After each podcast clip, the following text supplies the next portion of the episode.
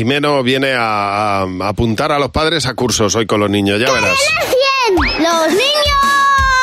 ¡Sí, Si los que os tenéis que apuntar y los que tenéis que aprender sois vosotros. Eso dicen, hola Javi, hola Mar. La parte buena de todo esto es que lo mismo los padres así también están entretenidos. Claro, es que Eh, ahora ha entrado el mes de octubre y tenemos eh, la agenda hasta arriba. Las extraescolares. Inglés, chino, karate. Bueno, es que queréis aprender demasiado. Es que de- de- nos queréis dejar demasiado tiempo en el cole. Sí, agota- agotados.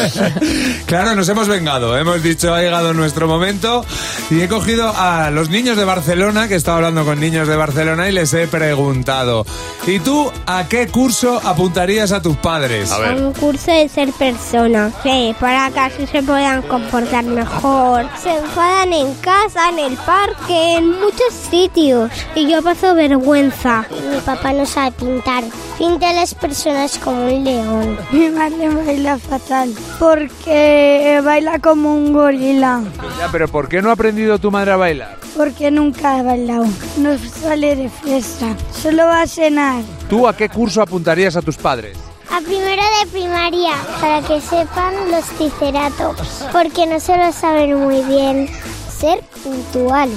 Que algunos días llegan tarde en el cole. A mi madre le apuntaría a básquet. Juega un poco mal. Le da con el pie.